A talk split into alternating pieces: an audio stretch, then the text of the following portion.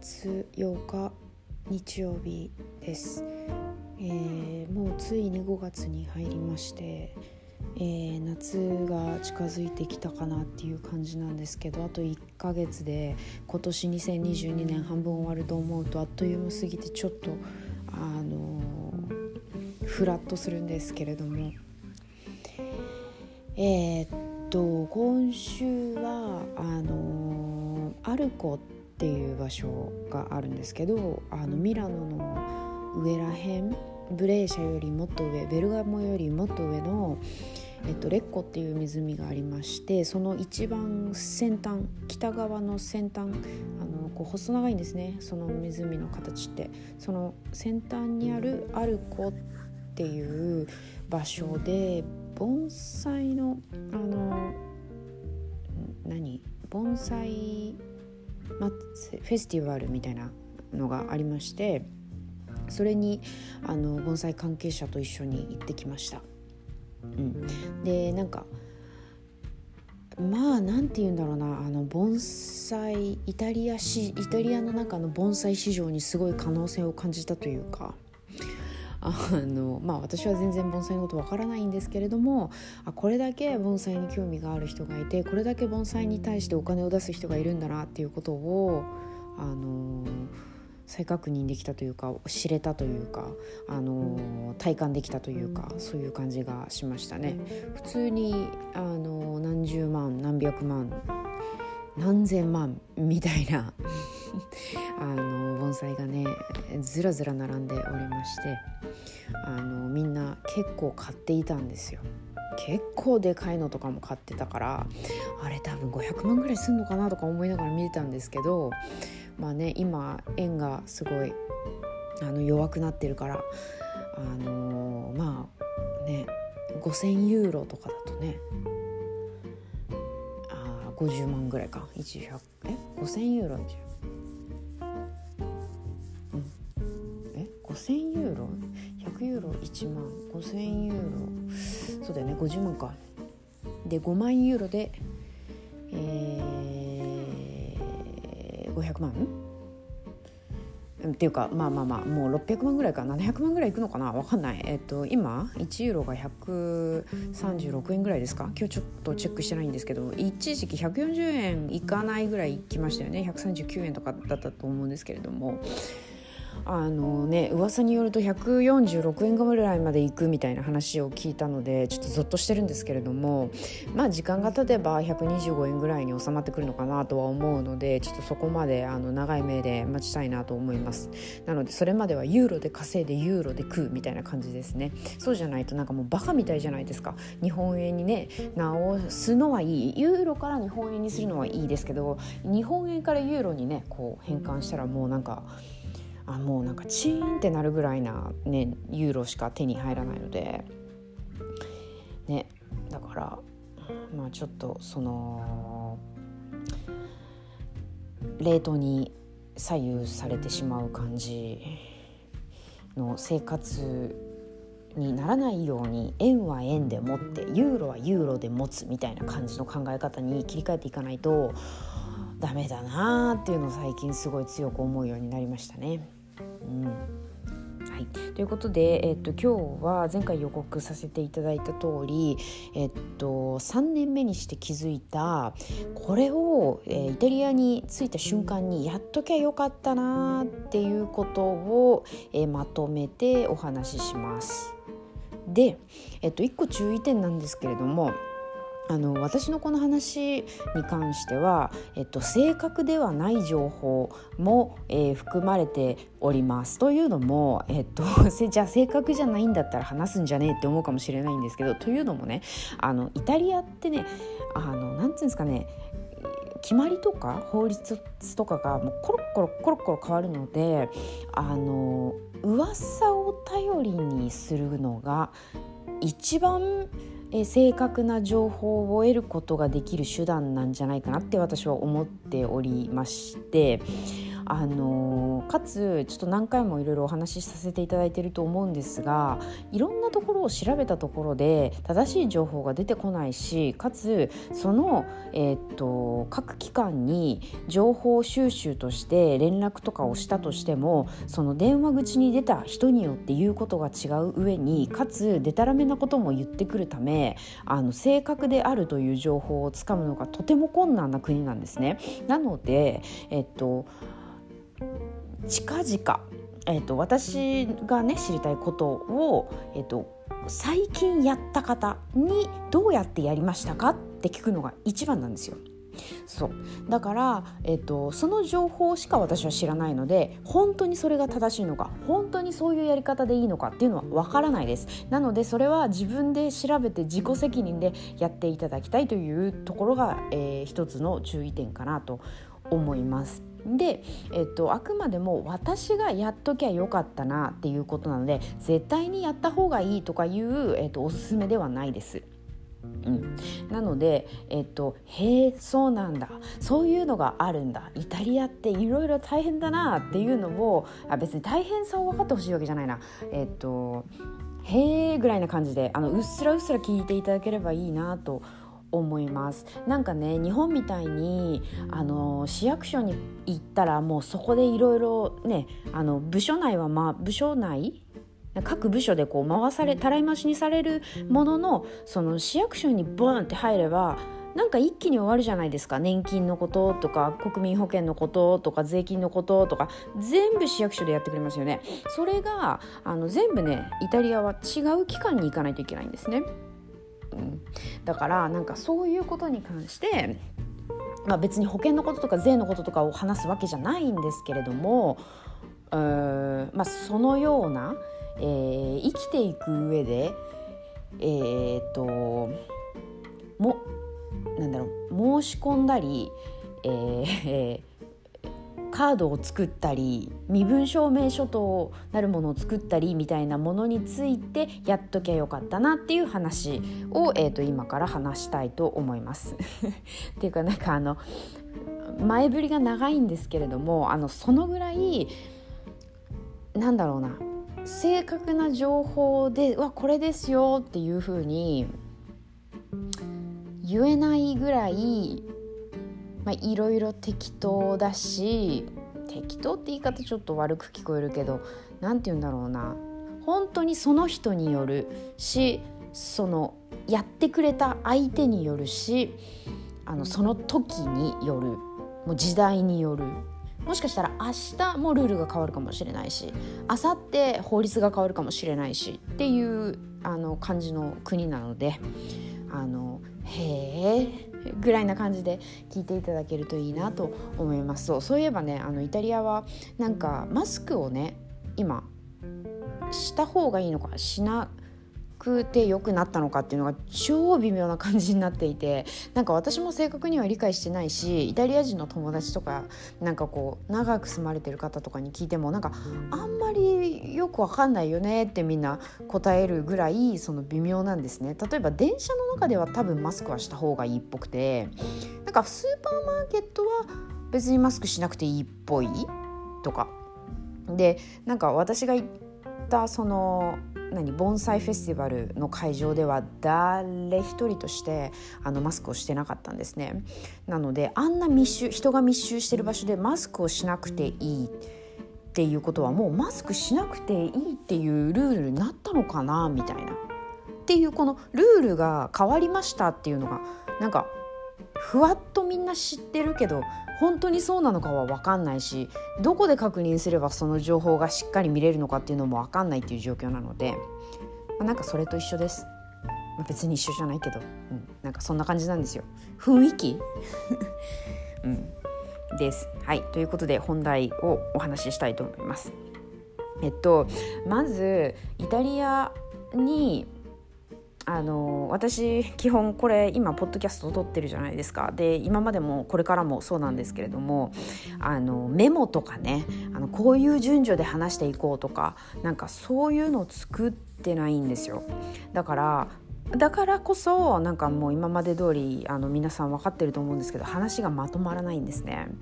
うん、なのでちょっと今回もあのあっちらこっちら話が超飛んだりああだこうだってなると思うんですけどあのそして話が長くなるのはあのもちろんなんですけれどもあの飽きずに聞いていただけたいなと思います。はい、でまずイタリアにえっと語学留学とかあとオペラの勉強とかなんかそういうお仕事じゃない形で来られた方に関しての情報しか私は分からないのであの自分がねイタリアの語学留学っていう立場で来た身なのでね、うん、なのでそのラボーロビザの、えーと、お仕事ビザで来たい方とか駐在の方はまたあの会社の人がねあのちょいちょいってやってくれるので何もしなくていいと思うんですけれどもあのね留学で来るよっていう人はあのぜひ参考にしていただけたらなと思います。はい、であのイタリアの留学ビザみたい語学留学ビザみたいなので来るまず来ますよねでその時に日本でビザ発行してもらいますよねでこっちに来た時に1週間以内にあのー、滞在許可証というものを、えっと、発行しなければならないんですね。なのであの郵便局でそのキットというねあの白と黄色で構成されているなんかあの何封筒みたいなのをもらってそこの中に入ってる紙に必要事項をバーって書いてでそれをまた、えーと、郵便局のところに持ってって郵便局の人に、えーと、何月何日何時から、えー、ここの警察署でアポイントメントを取りましたから行ってくださいねって言われるんですよ。そうそれで、えっと、ビザとは別に滞在許可証というものを、えっと、持っていないとイタリアに滞在できないというふうになっています。でそのアポイントメントを取った日に滞在許可証を取りにえっと行きますこれがペルメッソ・ディ・ソジョルノというものです。で、えっと、それなんですけれどもまず、えっと、アポイントメントの日に、え警察署に行きます。でえっと指紋指紋を取ったりね背の高さあと体重とか聞かれたりあとまあ人によっては私もそうだったんですけどなんで来たのかって質問されたり、えっと、どこに住んでるのかっていうのももちろん確認されたりっていうのがあるんですけれども。うん、でそういうのをいろいろやってまああの待ち時間とか合わせると大体5時間ぐらい私かかったかなと思うんですけれども。まあね、パスポートとかビザの確認とかをして、えー、と滞在許可書こいつに発行できるかなみたいな確認をされましてで、えー、と1か月後ぐらいに携帯の方にあのカード取りに来いっていうメッセージをするからそれまで待っててねってって言って返されるんですねその日のアポイントメントは終わりなんですよ。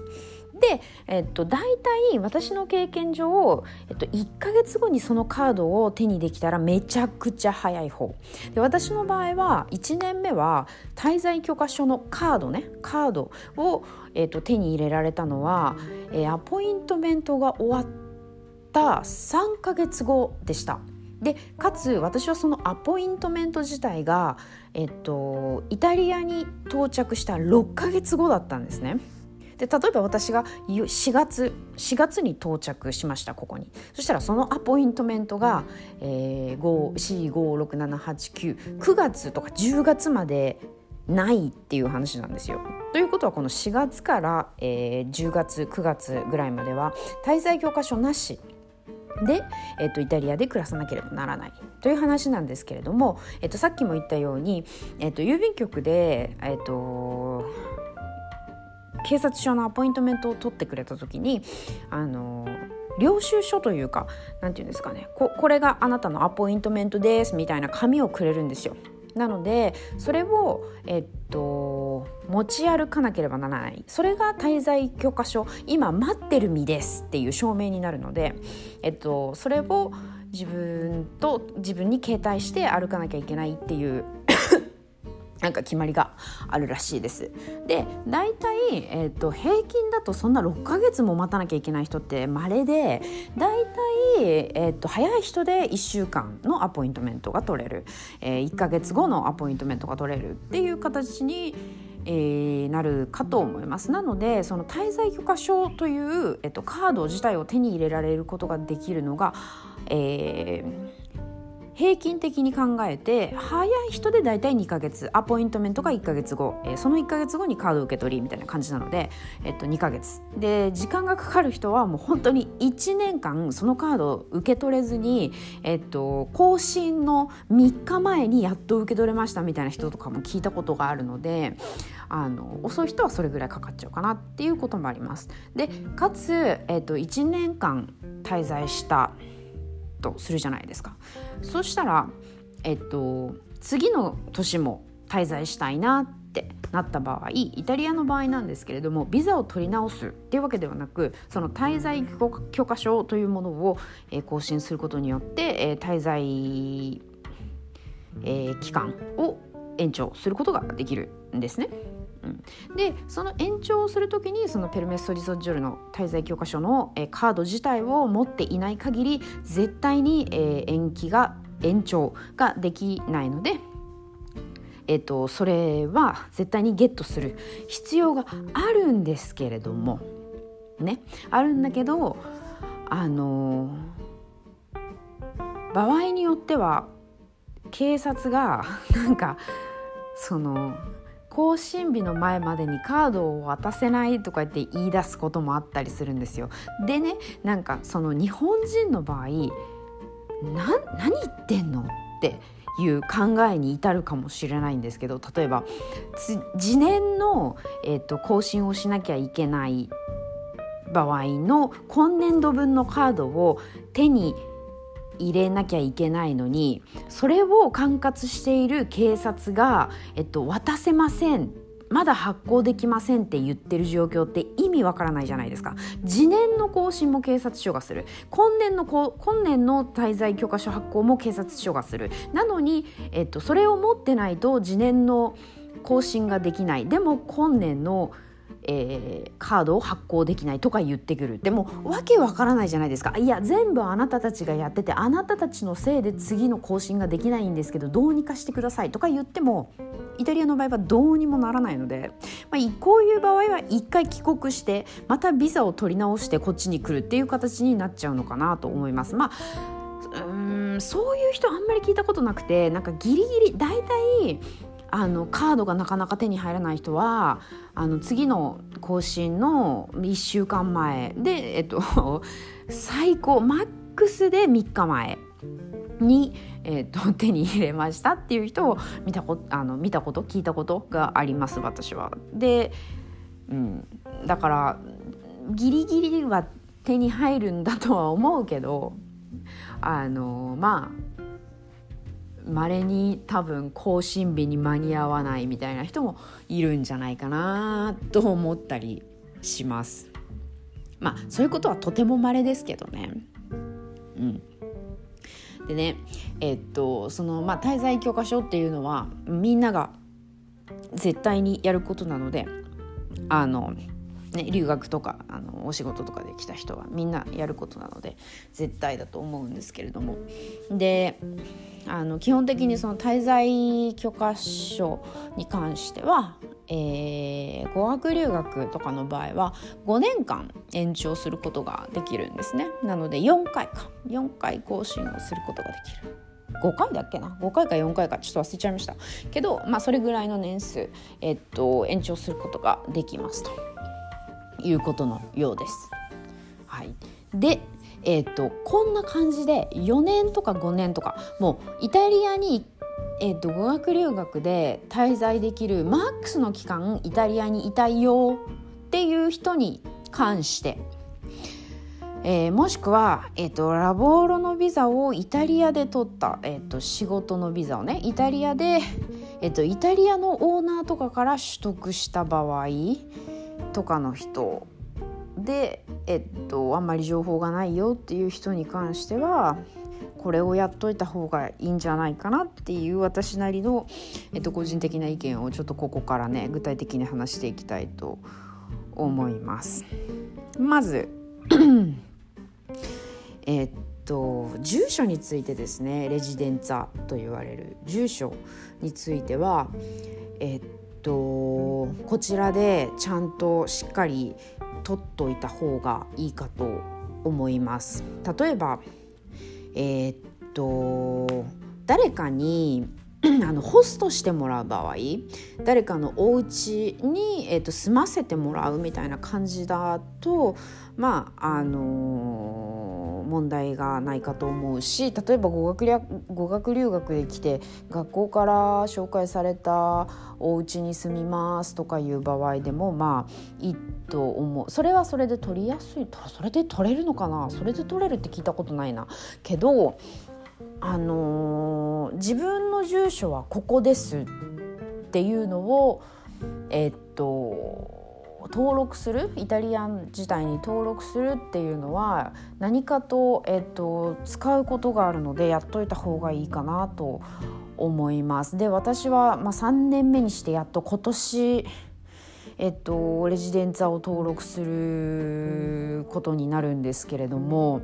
マジで1年目にやっとけばよかったなって私はこれ思っておりましてあのそれがなかなか大変というかねあの今大変になっちゃったという感じですね。コロナが始まる前は多分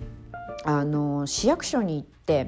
えっと、私ここに住んでいて契約書がこれで、えっと、こういう間取りのところに住んでいます、えー、住所住所登録したいです。みたいな感じであの窓口で対応していただけるという感じだったんですけれどもコロナになっちゃってまあいろんなそのミラノはミラノとか、まあ、ローマはローマみたいな感じで場所によって違うんですけれどもミラノの場合は全部オンライン上登録になってしまったんですねなのでそれの処理が終わるまでなんか噂によると半年から8ヶ月下手したら1年ぐらいかかんじゃねえかみたいな話を聞いておりまして私はちょっとビビっているんですけれども早くやりたくて。ん、でまあそれに必要なのがあの契約書？賃貸契約書みたいなものなんですけれどもそれが必要なんですよねレジデンツァー登録するのには。で、えっと、何が大変かっつうとあの語学留学みたいな形であのイタリアにねあの来られた方にあの貸してくれる不動産屋なんてマジでないんですね。本当に。あのスチューデントビザを持ってる日本、まあ、外国人に、えっと、契約書を交わしてあの部屋を貸してくれる不動産屋ってマジでないんですよ。であのだから正式な契約書って意味ですね。まあ、日本だとそれが当たり前だからいやそんなのなんだろうあの正式な契約するのが当たり前じゃんって思うかもしれないんですけど、まあ、今お話しした通りその正式な契約書を出してくれて、えっと、部屋を貸してくれるっていうところは相当家賃が高いかなんだろうなあの親がいっつもこう親っていうか誰だろうなんか誰かが私にこう毎月毎月いくらずつ仕送りをしてくれてるから私は絶対に家賃を払えるというえっと何保証があるから貸してくださいみたいな形で貸すっていう不動屋さん不動産屋さんはあると思うんですけれどもあのまあないんですね。うん、だから、えっと、語学留学とかで来ている方はほとんど、えっと、正式な契約なくしてお部屋を借りている方がほとんどだと思います。特にミラノは。うん、でまあ南に行くとまあほぼそうだと思うんですけど。そうだからね正式な契約書っていうのが出ないんですよね。そうなるとレジデンツァっていうものが絶対に取れないんですよね。うん、だからえっとなんだろうなその学校から紹介してもらったところの大家さんが優しくてえっとその住所登録に必要な書類を書いてあげるわよあなたに協力してあげるわよとか言ってくれたらもしかしたら、えっと、レジデンツァ取れるかもしれないんですけど あの全然その辺協力的じゃない大家さんとかいやいやいやうちは絶対あの住所登録とか無理だからみたいな感じで言われたらあのできないので。あのまあ、その辺の確認も最初から必要かなと思いますね。レジデンツ取りたい場合はね。うん、でレジデンツァを基本的に最初取ればよかったと私が思っている理由っていうのがですね。あのイタリアにはカルタ・ディデンティタっていう ID カード身分証明書があるんですね。でそのカルタ・ディデンティタを、えっと、取るためにはレジデンツァが必ず必要なんですよ。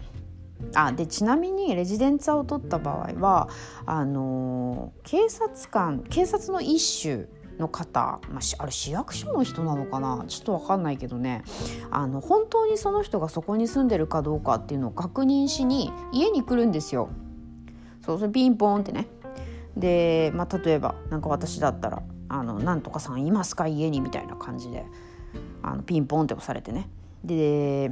まあ、中に入られたっていう人は聞いたことないんですけどあのちょっと中をこう覗かれてねあの本当にちゃんと住んでんのかっていうか何ていうのあの住むスペースがあるのか申告した広さぐらいある家なのかっていうのを、えっと、視覚っていうんだっけそういうのあの目でね確認されてそうそれで OK が出たら、えっと、あなたのレジデンツァ登録ができましたみたいな感じで、えっと、イタリアに住民登録されたっていう形になるんですね。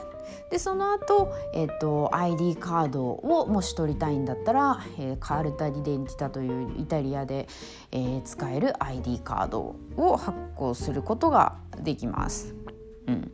ででそのカルタ・ディデンティタがあるといいっていうのはあのイタリアのこ、まあ、国民保険的なもの？をえっとがありましてそれがあのテッセラ・サニタリアっていうんですけどそれに入る時になんかえなんだっけな？それに入る時になんか金額が変わるとかそんな感じだった気がするんですよね。うん、であの国民保険みたいなそのテッセラ・サニタリアっていうのは基本的にあの学生ビザを持ってる人持ってるだけの人でも、え入ることができると思うんですけど、えっと、そういう人に関しては120ユーロぐらい払わなきゃいけないかつ、えっと、保険の始まりがみんな一緒で1月始まりみたいなのが決まりであるみたいでそう。だからなんか結構縛りがあるんですよね学生の身分で。あのその国民健康保険みたいなテスラサニタリアっていうのを作ると。うん、なので、えーと、カルタ・ディデンティタを取った方がいいんじゃなかったっけなと思います。なんかそんな話を聞いた気がしますね。そう。そうそうそうそう。それでえー、っとそうそうでねえ、っと もうちょっとごちゃごちゃごちゃごちゃ話があの変わるんですけどこれ全部ねあのやらなきゃいけないところの期間が違うのであのちょっと話が飛んでいろいろなんですけれどもそのまずそのペルメソ・ディ・ソジョルノの、えっと、滞在許可証に関しては警察です。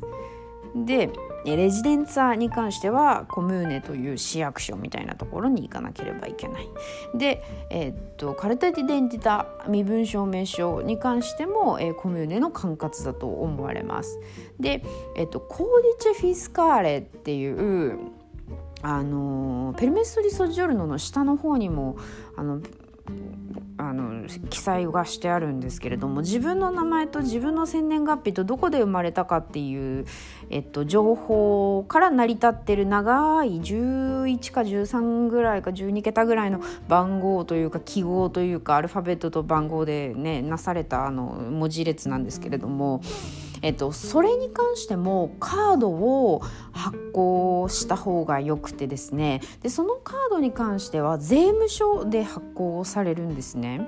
うん、でかつその、えっと、カードを発行したいですって税務署にお願いするとペルメストリソジョルノを、えー、登録した住所のところに、えー、その税務署からカードが送られるという形になるんですよ。で今も言った通りあのー、レジデンザを住所ね住所をか、えー、管轄しているのが、えー、市役所じゃないですか。でもペルメッソ・ディ・ソジョルノを管轄しているのが警察じゃないですか。でそこでね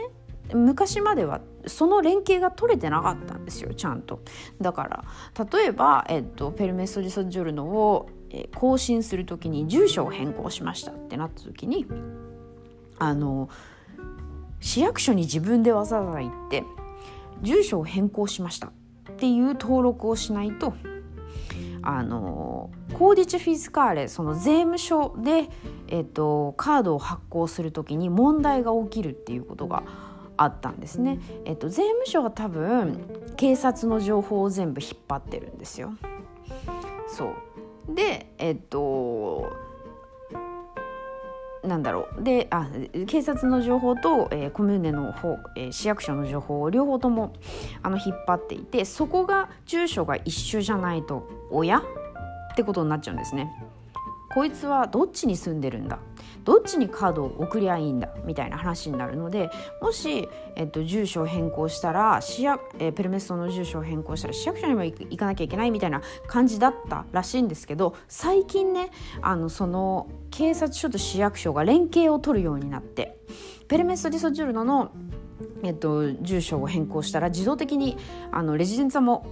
変えてくれるみたいなあの仕組みになったらしいんですよ噂によるとね。うん、だからなんかその辺はちょっとあの安心できるというかあのそのコーディチフィスカーレのカードを、えー、と発行する時にあの問題になる可能性が減ったなという感じがしますね。そうで住所登録をして自分の、えー、身分証明書を発行してで、えっと、自分のそのペルメスト・ディソジョルノに書いてある文字列のカードも発行してで、えっと、テッセラ・サニタリアという国民健康保険に入る。というえっと何個だろう？ちょっと待ってペルメスト・ディソジョルノレジデンツァ、えー、コーディチ・フィスカーレのカードカルタ・ディデンツァえー、あとテッセラ・サニタリアだから5個か。5枚のカードを、えーと、自分で発行しなきゃいけないんですよ。発行しなきゃいけないっていうか発行することによってあのイタリアで暮らしやすくなるんですね。なんかいろいろ変更したりいろいろややりたい、え銀行で口座を持ちたいとかね。あとはなんかうーんなんだろうえー、郵便局で登録してたものを、えー、登録をちょっと変更したいっていう場合にいろいろこうこの5つの中の何かを思ってるとスムーズにいくっていう可能性が広がるんですよ。なのでこの5つをしっかり持っていればいろんなことがスムーズにいく可能性が高まるんですよね。うん、だから私的にはこれをやっといた方が良かったなってっていうお話を今日はしたかったんですけれどもちょっと分かりにくかったですね。うん、そう。でね最近 えっともう10年前ぐらいから始まってんのかな？分かんないけどスピッドっていうねまた新たなあの私にだけ発行される番号みたいなのがあってでそれがあるとなんかその市役市役所っていうかえっと、例えばミラノだったらミラノっていう市が提供しているなんかサービスとかあとは補助金とかなんかそういうのを、えっと、受けやすくなるみたいな。あとはそのスピッドっていう中にその今お話ししたその5つのすごい複雑な情報を1個にまとめて入れることによって例えば誰かに私の個人情報を提供したい場合あの銀行とかねあ銀行とかは分かんないな。今すごい適当なこと言った。なんだろう。えっとなんか国のサービスを受けたい時かに自分のあの個人情報全部あの渡さないといけないんですけどそういう時にスピッドの番号があるとこの人は、えっと、カルタリデンツァ持ってるとかテッセラサニタリア入ってるとかなんかそういうようなことレジデンツがどこでとかなんかそういうようなことが全部こう詰まったあのー、今までこうごっちゃごちゃにこう分散していた情報が1個にまとめられたみたいなあの番号が発行できるようになっておりましてそれも、えっと、郵便局で発行する必要があるのかなと思います。というかそれを持ってるとなんかスピードはとかって聞かれた時にすぐに「これだよ」って渡せばなんかなんだろう身分証明書見て見せてくださいとか滞在許可書見せてくださいとかコーディッチフィスカーレ教えてくださいとかなんかレジデンツはどこで取ってますかとかいろいろ聞かれてもそれを渡せばもう相手が全部見れる状況になるのであの楽なのかなとは思います。そうであのー ちょっと話戻るんですけどペス、えー、と滞在教科書そのペルメソイソジョルノを更新する時にあの大体ねそのユーロの口座に6600ユーロぐらい入ってないと最低でもね更新できないんですよ。多分。まあ分かんない。あの正確なあ金額はちょっと分かんないんですけどまあ7,000ユーロぐらいは入ってないといけないのかな。うん多分そうです。そう。ということはあのその口座を持ってなきゃいけないじゃないですか。ね、でもちろんあの日本円で、えー、ユーロに直すとこれ分だけありますっていう風に見せることも可能なんですよ。でもあのその場合はイタリア語訳されたものしかイタリアの警察署は受け入れていないので例えばじゃあ私日本語日本のあのなんだっけ日本の口座しか持ってませんってなった場合は、えっと、日本で残高証明をまず発行してもらうじゃないですか。でその原本を日本からイタリアに送ってもらうじゃないですか、うん、でそうしたら、えっと、それを、えー、ミラノ領事館に持っていきます。でミラノ領事館に行くのもアポイントメントを取らないといけない。であとアポイントメントを取ってそのアポイントメントの日に行きます。でえっと翻訳をお願いします。でまあ急いでると1日ぐらいでやってくれるんですけど大体まあ1週間ぐらいかかるんじゃないですかね。でそのためにもう一回領事館に取りに行きます。でえっとそれ にえっと、これは正式な、えっと、イタリア領事館が、えー、誤訳をした正式な書類ですっていうハンコを、えっと、市役所に押しに行かなければいけない。で押してでえっ、とでそれが完成された書類なんですよね。うん、でイタリア語にこう全部訳されてでユーロに直すとこれだけ私は資産を持ってますっていう証明書になるんですよ。それとそんな超面倒くさいじゃないですか。だったらじゃあイタリアにえっ、となんかね口座を持ってその中にお金を持って、えーと残高証明を出して、えー、それを書類として使うっていう方が 楽だと思うんですけれども。でその場合にえっとカルタ・ディデンティタさっきお話しした身分証明書を持っていないと、えー、イタリアでは銀行口座が開けないんですね。外国人の場合。だからえっともし、えー、身分証明書を持っていない時代は郵便局での口座しか開けないんですよ。うん、でそこれもあの注意してほしいのが郵便局の口座を開く時も、えっと、さっき名前と生まれた場所とあと生年月日の情報がこうあの文字列で示された番号、えー、コーディチフィスカーレのカードが発行されてない限り、えー、郵便局の口座も開くことができないんですね。なのでえー、コディシュフィスカーレのカードは絶対持つ持っていることはおすすめします。うん、で、えー、郵便局の口座を作ってそこに、まあ、お金を入れて、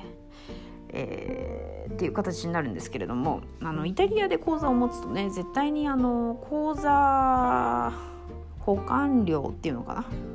口座をこうキープするためにお金を取られるんですけれども大体まあ銀行だと、えー、40ユーロから40ユーロから60ユーロ80ユーロぐらいの年会費が取られると思うんですけれども、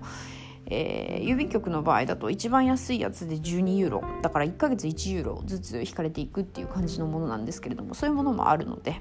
あのポステイタリアネレエボリューションというやつ結構おすすめですが、えーとデビットカードのため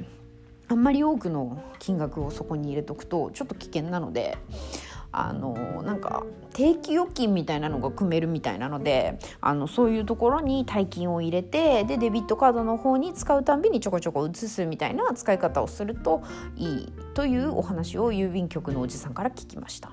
でその定期預金のカードみたいなやつはなんか別で発行されるらしくでそれはそれでお家に置いといてでえっとお金の何移動に関しては全部アプリでできるのでそれでやってでデビットカードを自分で持ち歩くとでピッピッて、まあ、外で使うじゃないですかで、えーと、もし盗まれちゃったとしてもあのー、なんだろう、まあ、カードをすぐ止めることもできるしそのデビットカードの中には大量のお金が入ってるっていう心配がないから、あのー、その方が安全ですよと。でかつ 今ネットのねあのオンラインでねショッピングとかをすると結構その詐欺みたいなのがイタリアでは多発してるみたいででそれも気をつけてって私はすごい言われていて。でもえっとそうだからその定期預金風ななんかもう一個の口座？なんて言うんだろう口座の中の口座みたいな。大きい口座の中にちっちゃい小部屋を作るみたいなイメージでしょうか。でその中に、えっと、大きい金額は全部ギュッて突っ込んでおいてでそこからちょこちょこちょこちょここう出していくっていう感じの、えー、やり方を、えー、今おすすめされておりまして銀行銀行じゃない郵便局の方に。だから私はそれをしていこうかなと今考え中なんですけれども。そう。で私の場合は今さっきお話しした5つの中のえー、っとまだね1個2個2個しか持ってないんだよね。だからペルメスイソジュールのは絶対あの絶対で持ってなきゃいけないでしょ？でえっとレジデンツァは今から登録しようかなと思ってるんですね。でもそのレジデンツァを登録するのもあのペルメストリソジュールのカードが来てからじゃないとできないんですよ。で私最近5月の頭ぐらいに警察署に、えっと、ペルメッソの更新で、えっと、アポイントメントで行ったんですけれども、まあ、そこから大体いつになるか分かんないけどあのメッセージが行くと思うからそれまで待っててみたいな感じで言われて。そう。でなのでまあ1ヶ月か2ヶ月後ぐらいにレジデンツァの登録がようやくできるようになるのかなと思っています。でレ,、えーと、レジデンツァの登録をしたらえー、えー、となんだっけ。身分証明書カルタ・イデンティタの登録もできるのでそこで初めて登録をしようかなと思っていてでそのレジデンえっとなんだっけカルタ・イデンティタ身分証明書を手にすると銀行口座を開くことができるので銀行口座を開きに行こうかなと思ってます銀行口座の方が安全だからねでセキュリティも高いしそそっちの方がいいなと思っております。うん、という感じですかね。あとなんか話し忘れたことあるかなっていうかすごい分かりにくかったですよね分かりにくかったと思うんですけれどもあのこれぐらい複雑なんですよねイタリアって。うん、でなんかこうこれをやりたいんだったらこれとこれをやらないといけないあれをやりたいんだったらこれを最初やらないといけないみたいなのが多すぎるんですよイタリアはね。そう。だからだからといってじゃあこれをやりたい場合に市役所に行かないといけない。でもそれに必要なこれを作るためにはこれを作んなきゃいけないから警察署に行かなきゃいけない。とかなんかねもう行く場所が全然違うんですよ。だからもうなんかそれもすごい大変だしあの振り回されるしイライラするんですね。でもう全部アポイントメント制だしオンライン登録とかだからなんかもうあの早く早くしてよって。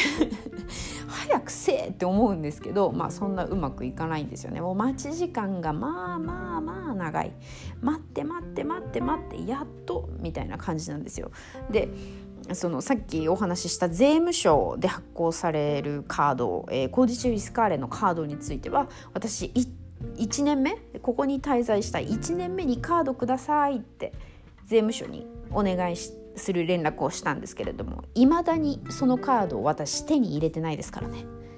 紙状のものを持ち歩いてます。そうまあ持ち歩いてないですけどね。紙状のその PDF ね持っているんですけれどもあの私それ発行したのってコロナの時だったんですよ。であの税務署の人がなんか今窓口開けられないしなんかカードも送ることができないのでこの PDF であの法事フィスカーレ必要な場合は何でもできますみたいな感じでメールでその PDF を送ってきやがったんですよ。でねそこにねあのもちろんそのさっきもあの翻訳がこれが正式な書類ですよっていうために市役所にハンコを押してもらわなきゃいけないみたいな話したじゃないですか。でそのハンコが押されてないとそのコーディチフィスカーレの PDF の書類も、あの正式な書類ですっていうふうに認められないらしいんですけどでもその税務署の人がねあのでも今コロナ禍でいろいろ難しいしそのスタンプもね押すの難しいからそのスタンプなしでも有効ですよみたいな感じで、ね、情報を付け足してきたんですよ。でもなんか最近そのコーディチフィスカーレの書いてあるあの PDF のね書類を郵便局の人に見せたら「いやこれはなんかあのスタンプが押してないから無効だね」とかって言われて「はあ?」ってなってなんかもう「いやはあ?」って なるじゃないですか。で「はあ?」って言ったらなんかあのいやあのそのスタンプがないとダメなんだよって言われていやでも税務署の人がこれはあの正式な書類として使えるって言ってたんだけどって言ったらいや税務署の話でしょ？それは。私たちは知らないって言われたんですよ。いや私たちは知らねえとかじゃないからみたいな感じだしなんかもう、ね、全部ねそういう感じ。なんか何か問題が起きると「えこれは私たちの問題じゃないから分かんない」とか言ってくるんですよね。でそれでなんかこうまかり通る世界なんですよイタリアって。だからなんかそこが一番私ムカつくポイントなんですけどなんかこう文句を言ってもそれがクレームとかなんかこう文句に何もならないの。なんかね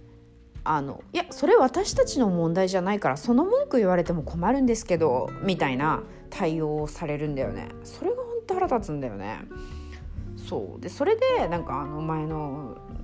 あの郵便局でさカードがさ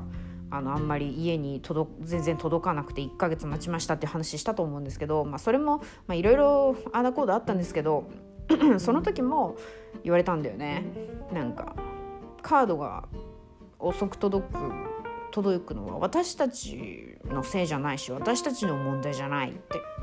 えじゃあ誰の問題なんだよって話じゃないですかいやポステイタリアーネっていう会社の問題だろうねでそこで働いてるお前なんだよみたいな。なんかだから謝れよとかちょっと思ったんですけど。なんかこのね思考がいや私って日本人だなってちょっと思ったんですけど、まあ、彼女からしたらなんかいや私はポステイタリアーネで働いている一員だけどでも私の問題じゃないのそれ。みたいな。そういうふうに言いたいんですよね。私はこの現場で働いてるけどそのコールセンターの人間とか本部の者がやってるそのカードを送るだ送らないだっていう話は私は知らないんですっていうことを言いたいんだよねそのおばさんは。っていう態度もねほんと腹立ったんだよね。でなんかもうなんか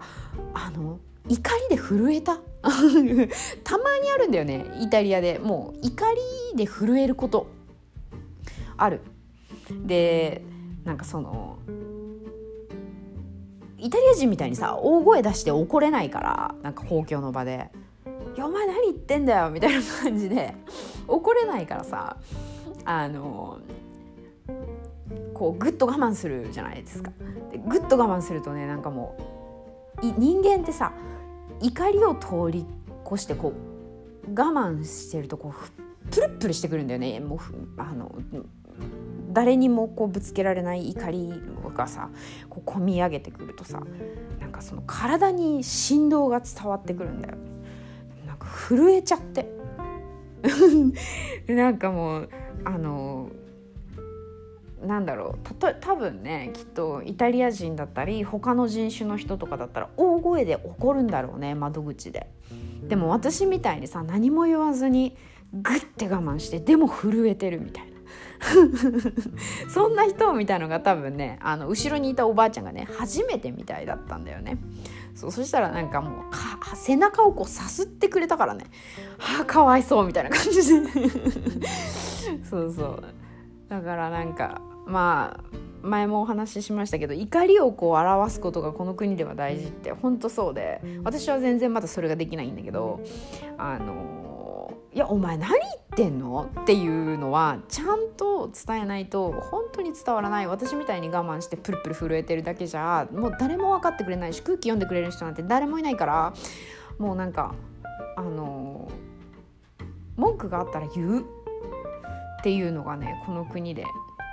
は大事なことだなって本当に思いましたねその時もね。まあ私はできないけどねそれが。全然。うん。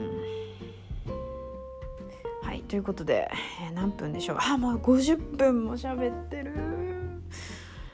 ということでえー、はいすいません。あの飽きて途中でもう聞くのやめた方いっぱいいらっしゃると思うんですけれどもあのここまで聞いてくれた方ありがとうございました。えー、来週に関してはなんかジェスチャーイタリアのジェスチャーについて、まあ、お話ししようかなと思うんですけれどもそんなにネタもないので、えーまあ、変えるかもしれないです。はい、ということで終わりにします。